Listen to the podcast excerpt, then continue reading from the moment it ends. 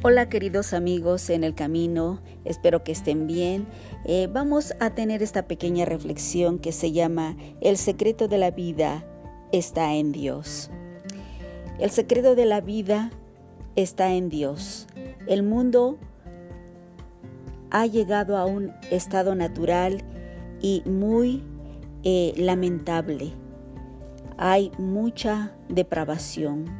Cuando el hombre va más a lo profundo de su perversión, se siente perdido, sin luz, solo hay oscuridad. Cuando usa las leyes de una forma perversa que hace daño a su prójimo. Y solo cuando el hombre desea eh, realmente cambiar y es cuando siente un vacío tiene un vacío, no hay nada que lo llene. Y es cuando descubre que hay algo más y busca algo que lo llene. Y esto se llama eh, tener sed de Dios, porque el hombre fue creado a imagen y semejanza de Dios. El hombre tiene la chispa divina de Dios, por lo tanto empieza a buscar a Dios y tiene eh, el interés de saber eh, cómo puede llegar a ser una persona diferente y quiere saber quién es Dios. En el Antiguo Testamento se dice que el rey David solo pidió sabiduría e inteligencia y Dios le dio no solo sabiduría e inteligencia, sino también le dio poder y riqueza. Fue un rey, un rey muy que se destacó en su, en su amor y en en su generosidad y sobre todo un rey que tenía el corazón de Dios. Supo usar la sabiduría que Dios le dio, de tal manera que lo usó para el bien de su prójimo. El secreto de la vida está en Dios y Él es el único que nos puede dar esa sabiduría de lo alto. Pero también podemos nosotros descubrir algo maravilloso en el Nuevo Testamento. Dice, y conoceréis la verdad y la verdad os hará libres.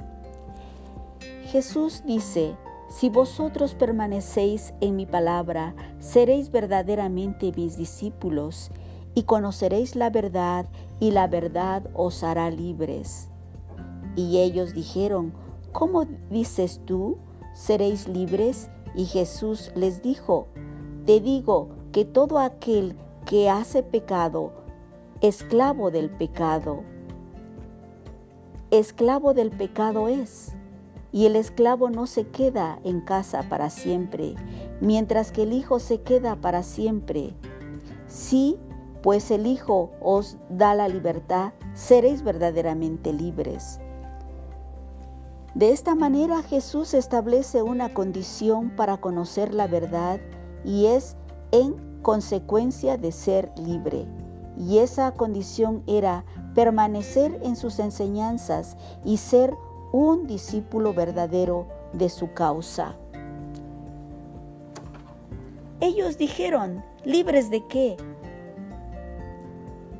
Pues eh, sabemos perfectamente que, que el hombre es esclavo de su pecado, esclavo de de todo lo que hay en su corazón y en su mente que lo gobierna y que no agrada a Dios. Así, aquí es donde realmente se revela el problema más grande de la humanidad, la razón por la cual hay tanta destrucción y decadencia, tanta hambre, tanta miseria en este mundo, el motivo por el cual aparece el cual parece que Dios estuviera millones de años luz de nuestro hogar, y esto se llama pecado, el problema más antiguo de la humanidad. Y Jesús viene a resolver este problema del pecado. Jesús toma nuestro lugar en la cruz del Calvario y Él paga por nuestros pecados y por nuestros delitos. Es por eso que eh, este, el apóstol, el apóstol Pablo dice de esta manera, eh, muy enfáticamente, eh, y Él, Jesús, os dio vida a vosotros cuando estabais muertos en vuestros delitos y pecados, en los cuales anduvisteis en otro tiempo, siguiendo la corriente de este mundo, conforme al príncipe de la potestad del aire, el espíritu que ahora opera en los hijos de desobediencia, entre los cuales también todos nosotros vivimos en otro tiempo, en los deseos de nuestra carne, haciendo la voluntad de la carne y de los pensamientos, que éramos por naturaleza hijos de ira, lo mismo que los demás. Y eso lo podemos ver en Efesios del 1 al 3. Verdaderamente el Señor nos vino a libertar. Sabemos que somos de Dios y el mundo entero está debajo, está bajo el maligno, pero sabemos que el Hijo de Dios ha venido y nos ha dado entendimiento para conocer que es verdadero y estamos en el verdadero en su Hijo Jesucristo. Este es el verdadero Dios y la vida eterna. Qué maravilloso es saber que permanecemos en Cristo. El secreto de la vida está en Dios. Y esta es la grande oportunidad que tú tienes de conocer la verdad.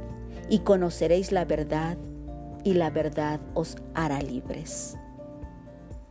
Si estás triste, si estás lleno de dolor, de odio, de rencor, si eres una persona que está atado a sus vicios, ríndete a Cristo.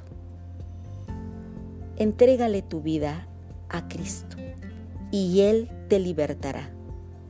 Él te hará una nueva persona te dará nueva vida y, y te dará un propósito para vivir esta vida que Dios te da. Hasta aquí esta reflexión. Espero que tú la puedas meditar y puedas compartir con otros, con personas que tienen la necesidad de escuchar una palabra de esperanza, de fe. Que el chalón de Dios esté siempre en tu vida y un abrazo a la distancia a los amigos en el camino. Hasta pronto.